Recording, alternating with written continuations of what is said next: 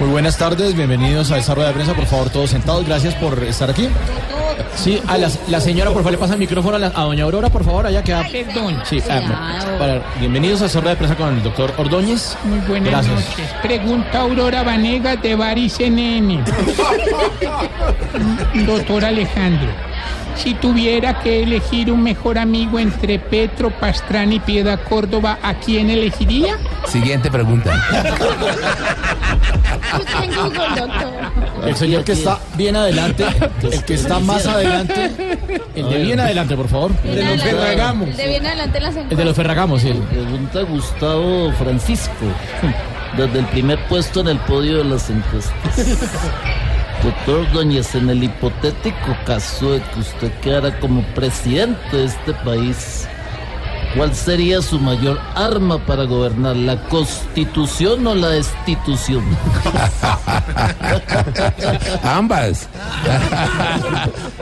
Destituyo con la constitución. Esa es la mejor fórmula. Eh, me- me Pero usted, Gustavo, sabe que es así. Sí, claro. Soy prueba fehaciente. Sobre todo fea. Más fea que así. Por favor, la señora del, turba, la del turbante que está levantando la No mano. habrá nadie aquí. Señora. Bueno, pregunta Piedad Turbante de rayas. Córdoba del canal Discovery Chávez. Ordóñez, suponiendo que, pues, es que vamos a suponer, ¿cierto? Pero vamos a suponer, suponiendo pues que yo algún día le propusiera una coalición, le tengo tres preguntas. Primero, ¿me aceptaría? Segundo, ¿me rechazaría?